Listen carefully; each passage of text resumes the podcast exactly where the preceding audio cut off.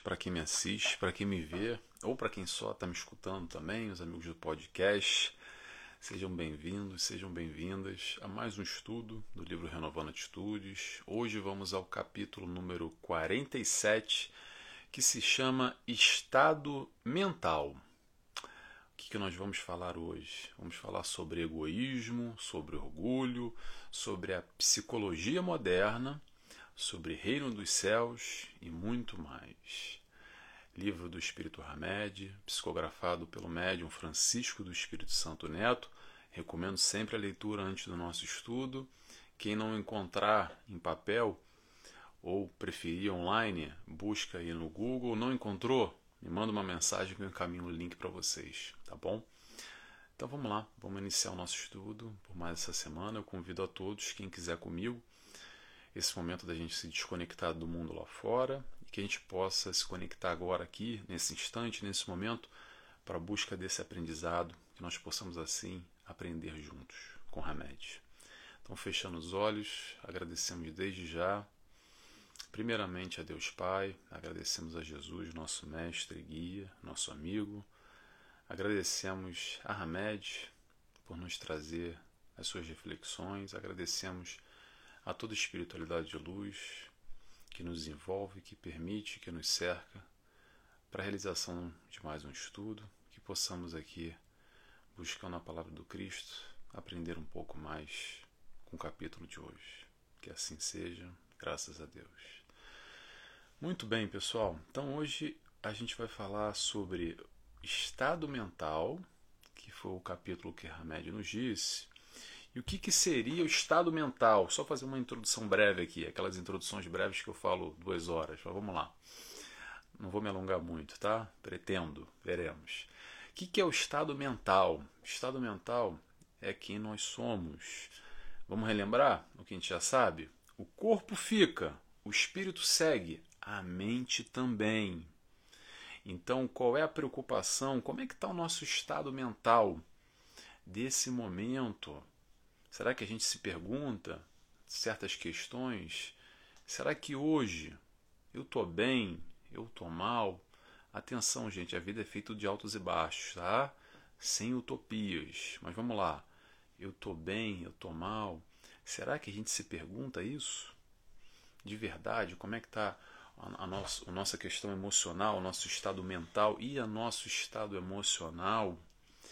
Será que a gente consegue identificar o que, que mexe conosco? O que, que mexe conosco é o lado positivo, mas também o lado negativo, ok? Tem coisas que nos fazem bem, tem coisas que nos chateiam. O que, que me deixa alegre? O que, que me irrita? O que, que às vezes me dá raiva? E o que, que me dá prazer? Será que a gente tem bem definido, bem delineado essas questões? Ou a gente só vai vivendo e de repente a gente está feliz e de repente a gente está triste, não sabe nem porquê. Fala, não sei porquê, hoje eu estou mal, estou angustiado, tem alguma coisa comigo. Olha só, se não for de ordem espiritual, se for de ordem interna, se você não consegue reconhecer o porquê que hoje você está bem, o porquê que hoje você está triste, tem aí uma falta de autoconhecimento, minimamente. Porque a gente não consegue identificar as coisas, a gente vai vivendo muitas vezes e botando para debaixo do tapete o bom e o ruim, e aí lá na frente a gente já tropeça no próprio tapete e fala, ué, mas eu tropecei aonde? Não sei, porque eu joguei alguma coisa lá de baixo. E tá lá, e agora eu tô tropeçando nessa coisa que eu joguei lá atrás. Então vamos tentar reconhecer, vamos tentar buscar, vamos, vamos tentar nos entender, principalmente essa questão emocional que está vinculada direta e indiretamente com o nosso estado mental, com a nossa vibração, com aquilo que a gente pensa, se a gente está para cima, para baixo. Atenção, vou repetir. Não existe utopia de acreditar que uma vida feliz e plena, a plenitude na encarnação, é estar o tempo inteiro feliz. Não é assim, ok? O que nos caracteriza em um mundo de prova e expiação, o nosso nível evolutivo, o nosso grau evolutivo, a vida ter feito de altos, efeitos de baixos. É a história da montanha russa tá? Ela sobe, ela desce. Agora o importante mesmo nos momentos altos ou nos momentos baixos, a gente tentar de alguma forma buscar um equilíbrio, uma harmonia, e principalmente nesses momentos baixos da nossa vida, que já tivemos, ainda temos hoje teremos no futuro, que a gente possa minimamente estar o mais equilibrado possível e não sentir tanto, que não nos arrebente, que não nos coloque num buraco muitas vezes que depois é mais difícil da gente sair. Então, a questão do estado mental vai muito por aí. E isso é, de alguma forma, uma busca desse autoconhecimento, de se autoconhecer. A gente está alerta, atento, vigilante ao nosso pensamento, às nossas emoções, ao nosso estado mental, ao nosso estado emocional. E quando, principalmente, as questões boas, é fácil, tá? Mas vamos focar no negativo aqui, não porque a gente quer ser negativo, mas para a gente de alguma forma se preparar ou tentar amenizar às vezes uma dor quando ela bate. Porque se tiver que bater, que não bata tão forte assim, ou que seja menos penosa, que seja menos penosa o possível, que a gente não sofra tanto, que doa menos. Eu acredito que essa é a busca do equilíbrio porque não é correr, negar ou fugir da dor. Claro que muitas das dores são evitadas, ok? Atenção, gente, como sempre eu falo muito genericamente, a gente pega até um exemplo ou outro aqui para ilustrar. Mas todo esse conteúdo que a gente conversa aqui, que Hamed e outros espíritos de luz nos trazem, são conceitos para a gente aplicar na nossa vida.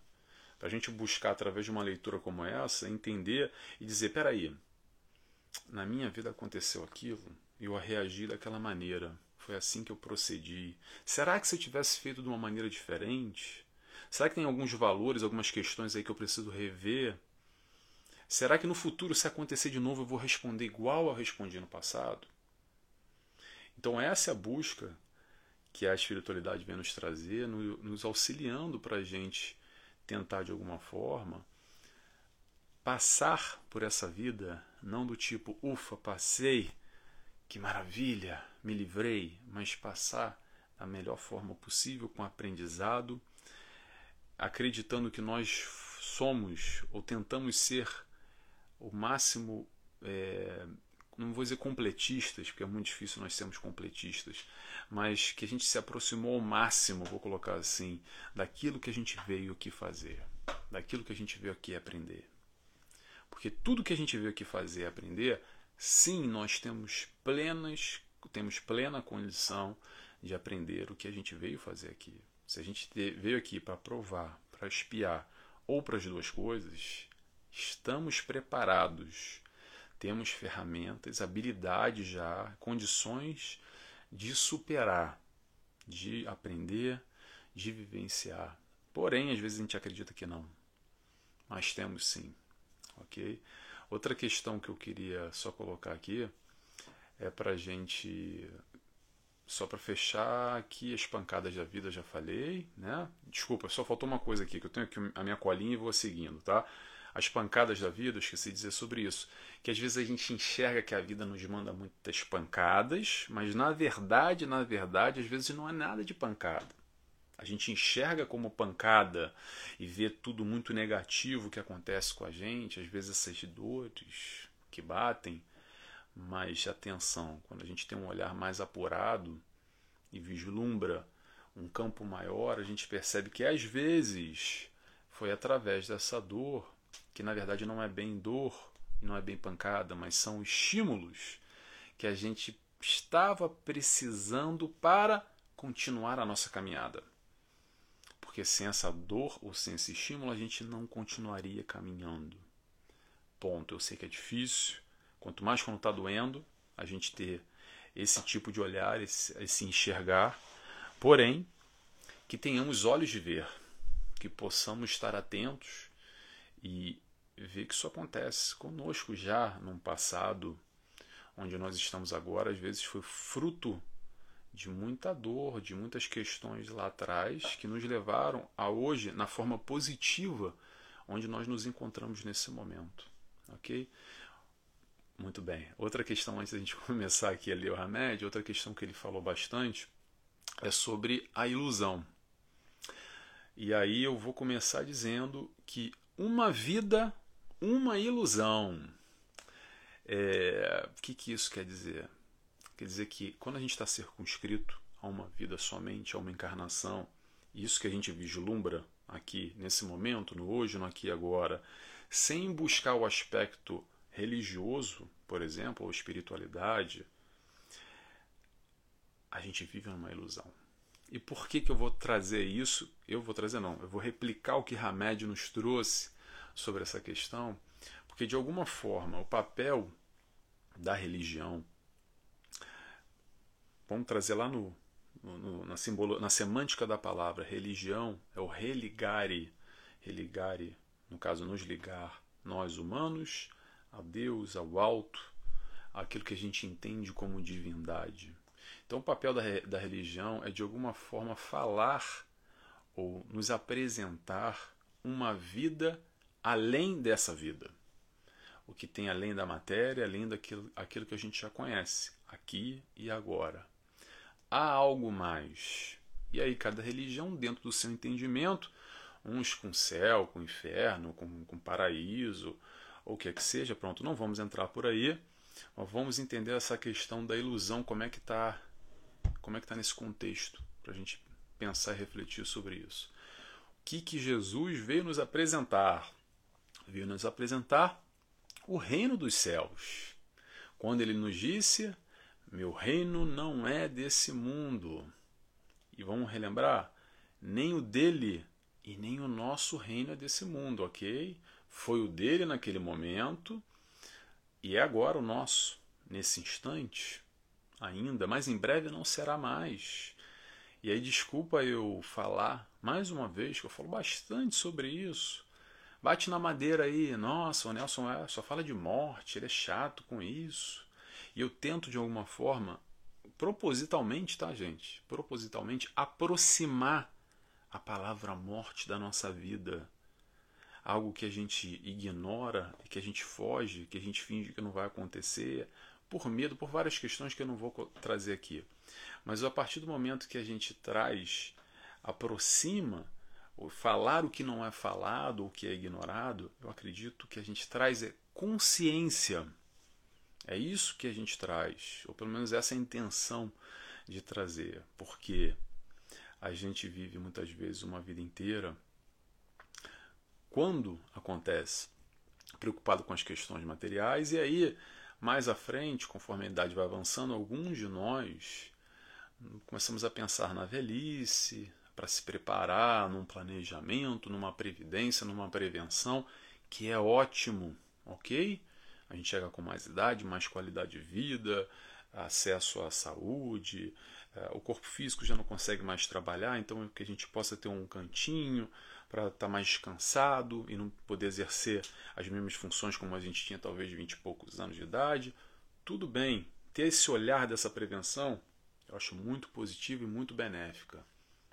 Legal. E pós-velhice? Será que a gente também planeja? Será que a gente se prepara também? Será que a gente se previne também por pós-velhice? Ou será que acaba ali? Que a gente vive a vida criança, adulto, velhice, acabou, morreu, e aí a gente vai para o céu, e aí ou vai dormir, vai descansar, né? aquele conceito que, que trabalhou muito, sofreu muito, e lá a gente vai descansar, eternamente, o eterno descanso. Muito bem. O que Jesus nos trouxe foi exatamente esse olhar, essa reflexão para a gente pensar nessa vida, sobre essa vida além, ou além dessa vida. É nesse pós-vida que, de alguma forma, ele nos traz sobre aqui e agora, a gente se preparar, ser previdente, se planejar para esse após, para esse depois, depois de desencarnar. Como é que vai ser? Será que a gente está se preparando? Ou não? Ou será que a gente está ignorando porque vão bater na madeira e não vamos falar sobre isso agora, gente. Não é que papo pesado, ficar falando sobre morte, desencarne. Para quê? Tanta dor, tanto sofrimento. E aí a gente passa a vida achando que não vai morrer? E aí? Então é só isso que eu queria frisar aqui antes de a gente começar a nossa leitura, que já foi já uns bons minutos. Mas vamos lá. Vamos lá que eu trouxe alguns pontos aqui. Eu vou tentar sempre, gente. Eu, normalmente o nosso estudo aqui dura uns 30, 40 minutos. Tento não me alongar muito para não ficar chato também. Porque às vezes quando é mais rapidinho fica mais, mais fácil da gente absorver. Tá bom? Vamos lá. Primeiro trecho que eu tirei aqui do Hamed. Hamed nos diz: As bem-aventuranças do Mestre nada mais são do que vias para se alcançar a iluminação ou seja, elevar-se através da mansetude, humildade e simplicidade, abandonando todo sentimento de perso personalismo. E aí, durante esse capítulo, ele fala muito, e a gente já vai falar, vai repetir isso, sobre egoísmo. É um capítulo que foca bastante nessa questão do egoísmo. E aí eu trouxe o foco principal como a espiritualidade nos alerta o tempo inteiro na codificação e não só, e muito além, mas o tempo todo é falado essas, os dois pontos principais do foco da nossa encarnação se a gente quer se emancipar espiritualmente, se a gente quer crescer, que é o orgulho e o egoísmo. Ou melhor dizendo, orgulho e o seu filho número um, que é o egoísmo, que andam ali de mãos dadas. Tá? tá lá no Evangelho segundo o Espiritismo, capítulo 11. Orgulho e egoísmo. O orgulho sendo a cria, ou sendo filho do egoísmo. E é claro que, atenção, essa família só vai aumentando, tá? Não tem um filho só. Todos os desdobramentos, os derivados negativos gerados pelo nosso orgulho. E eu não preciso muito falar de orgulho e egoísmo aqui, porque eu acredito, ou quero acreditar, ou torço para que todos nós já consigamos. Vou só focar no orgulho, tá, gente? Só no orgulho. Que a gente consiga observar, nos observar e enxergar o nosso movimento. Será que a gente consegue perceber o quanto a gente é orgulhoso na nossa vida? Ou não? Eu te pergunto. Me responde aí mentalmente. Não precisa escrever, não, tá? Me responde mentalmente agora. Você consegue observar o quanto orgulhoso você é, ou ainda é, agora, hoje? Para para pensar um pouquinho. Tomara que você consiga, porque isso é o primeiro passo. Às vezes nem isso a gente consegue. Eu orgulhoso? Que isso? Que absurdo! O que, que o Nelson está falando para mim? Está me chamando de orgulhoso? Como assim? Gente, não é o Nelson que está chamando de orgulhoso e de egoísta. Doutrina espírita. Vai lá reclamar ok? Com a espiritualidade, com Kardec, com Jesus, toda a base, todo o nosso comprometimento que vai no contraponto do, da caridade e do, e do da humildade, desculpa. Orgulho e egoísmo, caridade e humildade. Exatamente, um fazendo confronto. Toda essa base comprometida que nós ainda não adquirimos esses, essas questões, esses valores que são a humildade, a caridade, é porque nós ainda somos orgulhosos e egoístas. Ok? Não dá para ser caridoso e não dá para ser orgulhoso e ser humilde, ser brando e pacífico e ser caridoso ao mesmo tempo. Ok? Isso são contrapontos, isso não dá para fazer milagre. Só para a gente estar atento a isso.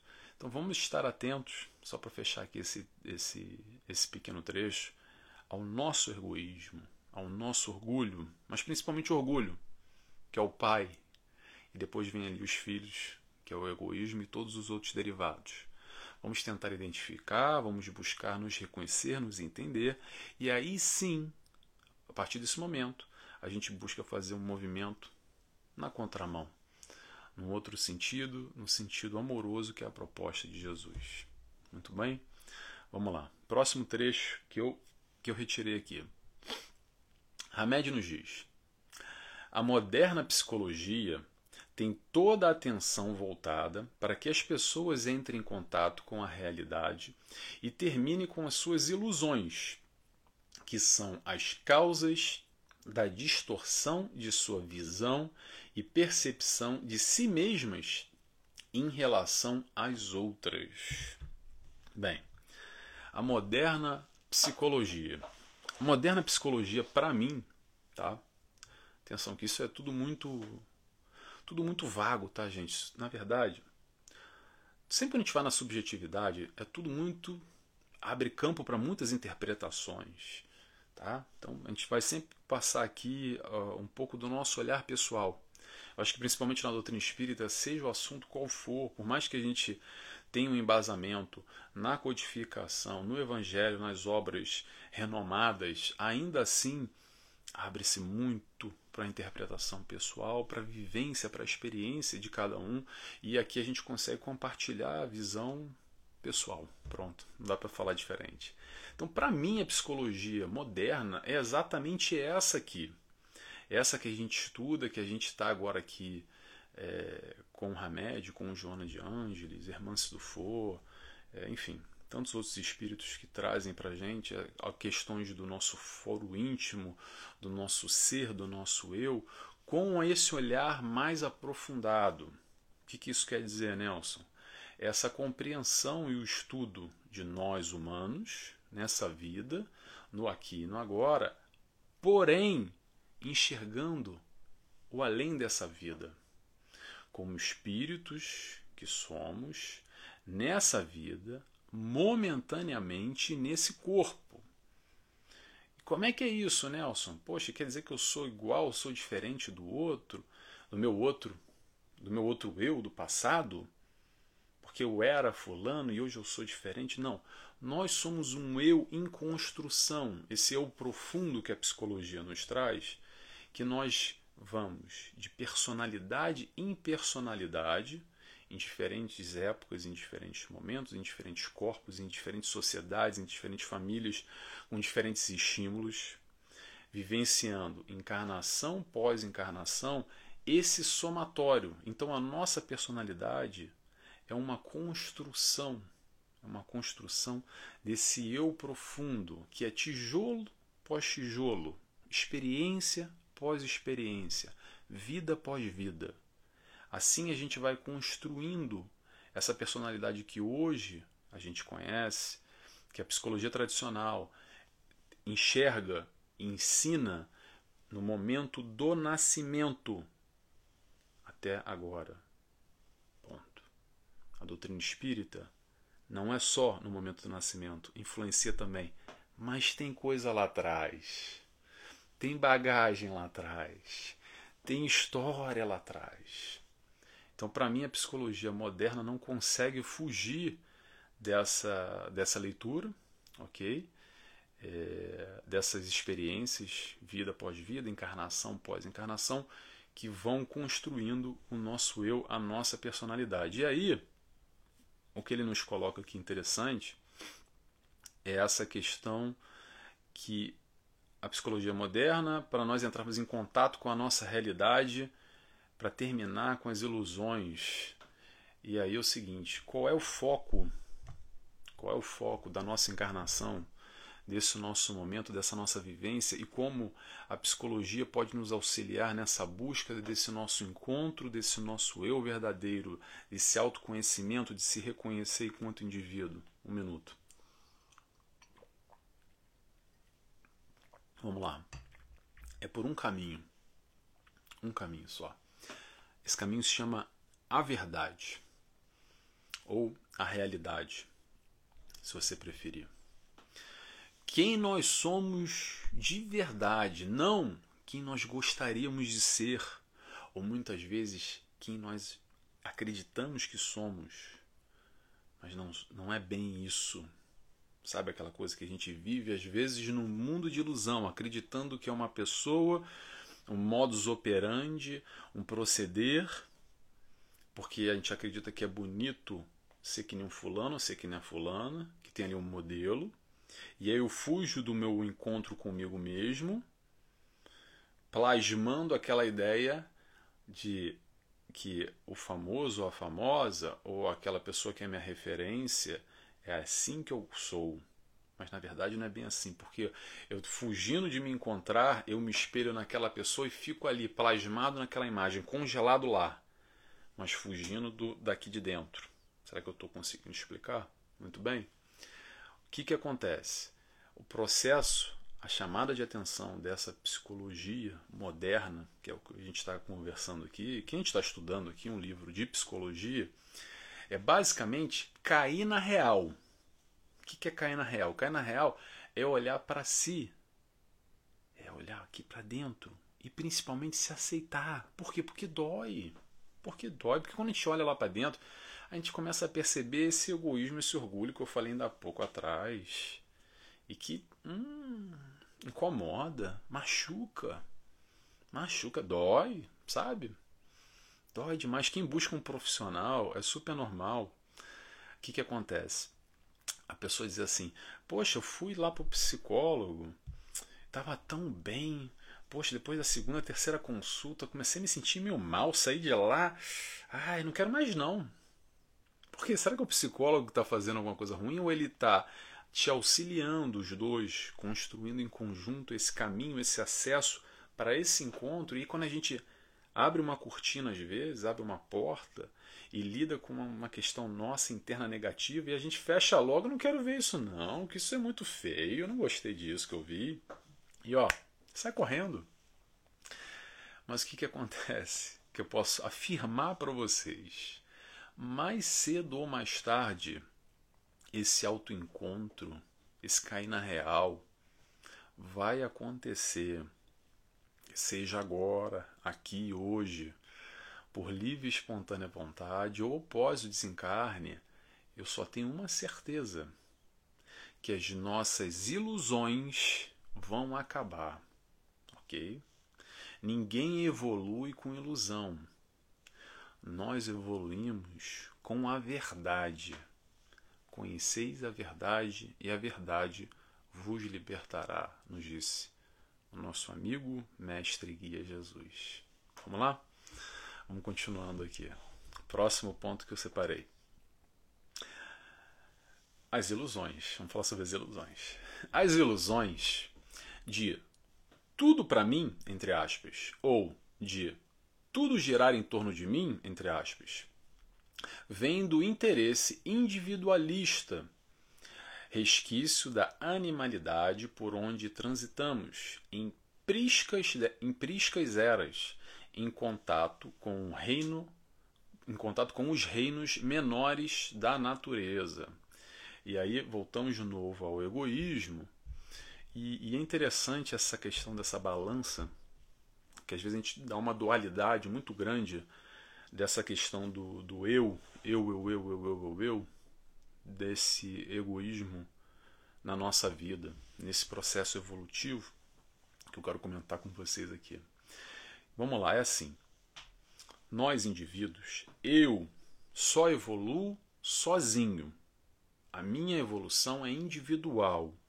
Eu não vou conseguir evoluir mais ou menos porque minha mãe, porque minha esposa, porque meu irmão, porque meu pai, porque meu tio quer e faz força.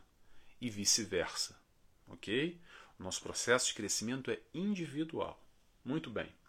Porém, eu também só consigo evoluir no encontro com o outro.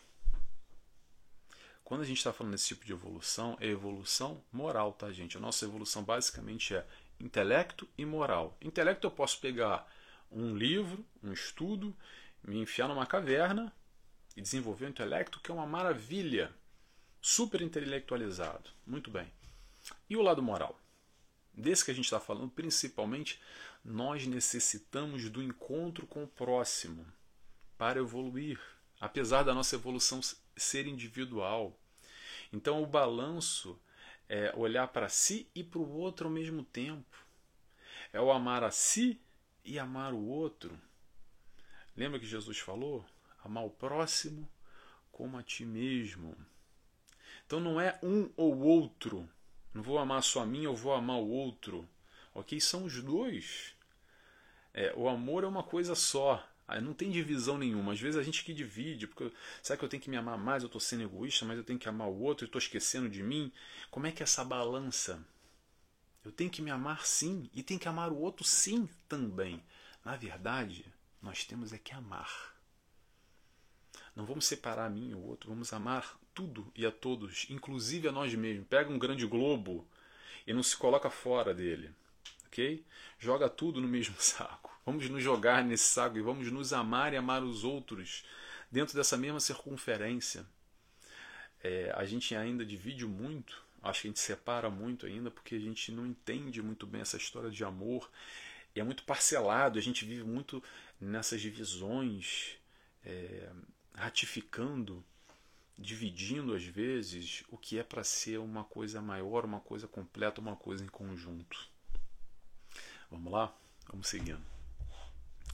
Hamed nos diz: o egoísmo e o orgulho têm a sua fonte num sentimento natural, o instinto de conservação. Vamos falar sobre isso, mas vamos continuar aqui. A caça no mundo animal nada mais é do que o uso dos instintos de preservação e conservação. Felinos de grande ou pequeno porte, como por exemplo o leão e o gato, matam seres indefesos e cordiais como o antílope e o beija-flor, para alimentar-se unicamente a si próprios e suas crias. Não devem, porém, ser considerados como egoístas e cruéis, pois somente colocam em prática os mecanismos atávicos de sua, cria de sua criação, frutos da própria natureza. Então, a gente está falando de processo evolutivo, a gente está falando de crescimento aqui, a gente está falando de primitivismo. Ele coloca até aqui o leão e o gato nesse processo natural, no instinto de conservação. Como é que ele fala aqui? O, o egoísmo e o orgulho tem sua fonte num sentimento natural, um instinto de conservação. Gente, é o seguinte: já chegou a hora, tá? Já chegou a hora, já chegou o momento, o momento de crescer, o momento de evoluir. Já chegou o momento de deixar para trás esse primitivismo que ainda se faz latente aqui dentro.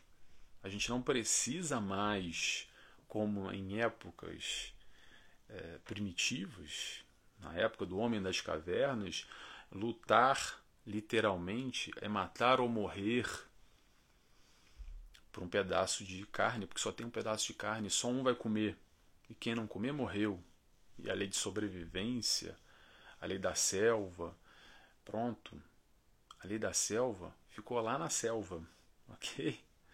A gente já está num outro momento enquanto humanidade, enquanto evolução, com outras necessidades, com outros requisitos, com outras predisposições. Então, Jesus chega em um momento, não à toa, ok? O marco do ano zero que Jesus chega é quando a humanidade já estava preparada para aceitar esse convite que ele nos faz. É o convite, sabe de que é o convite do upgrade? Sabe o upgrade? Quando você vai para um, vai fazer uma passagem aérea, ou uma viagem, ou num check-in no hotel, e aí te oferecem um upgrade. É o upgrade de reino que Jesus nos chama, nos apresentando um outro reino, falando, gente, vamos ser felizes. Tem algo a mais. Meu reino não é desse mundo. Sabe o reino dos céus? Vamos entender que isso aqui é uma passagem. Tá todo mundo aqui, sai todo mundo aqui, vai estar tá, todo mundo vai morrer daqui a pouco. E tem algo além. E ele nos apresenta esse reino dos céus nos mostrando que isso aqui é muito rápido, muito passageiro, e já já volto ali a ser chato de novo, que nem foi ainda há pouco. Já já a gente está indo embora, gente. Já já acaba, ok? Então, tenhamos olhos de ver e ouvido de escutar. O convite está aí de Jesus para fazer o upgrade. Aceita quem quer.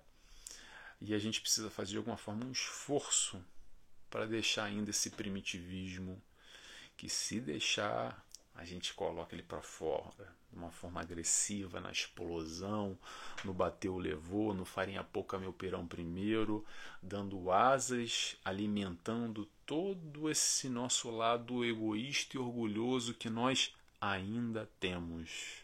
E friso a palavra ainda, tá bom? Vamos lá agora para a gente terminar aqui o último trecho que Hamed, que eu separei de Hamed, que ele diz o seguinte: Dessa forma, entendemos que o egoísmo, esse agrupamento de ilusões de supremacia, existirá por determinado período de tempo nas criaturas, até que elas consigam se conscientizar de que a atitude de lavar as mãos, entre aspas, de Ponço Pilatos, isto é, consideração excessiva aos seus interesses pessoais, agindo arbitra arbitrariamente, trará sempre desilusões e obstrução na percepção do mundo em que vivemos. Já o exemplo do Cristo nos transfere a uma ampla realidade de que o amor é a única forma capaz de nos trazer lucidez e equilíbrio no relacionamento conosco e com os outros. O que, que eu separei aqui? Egoísmo, o agrupamento de ilusões.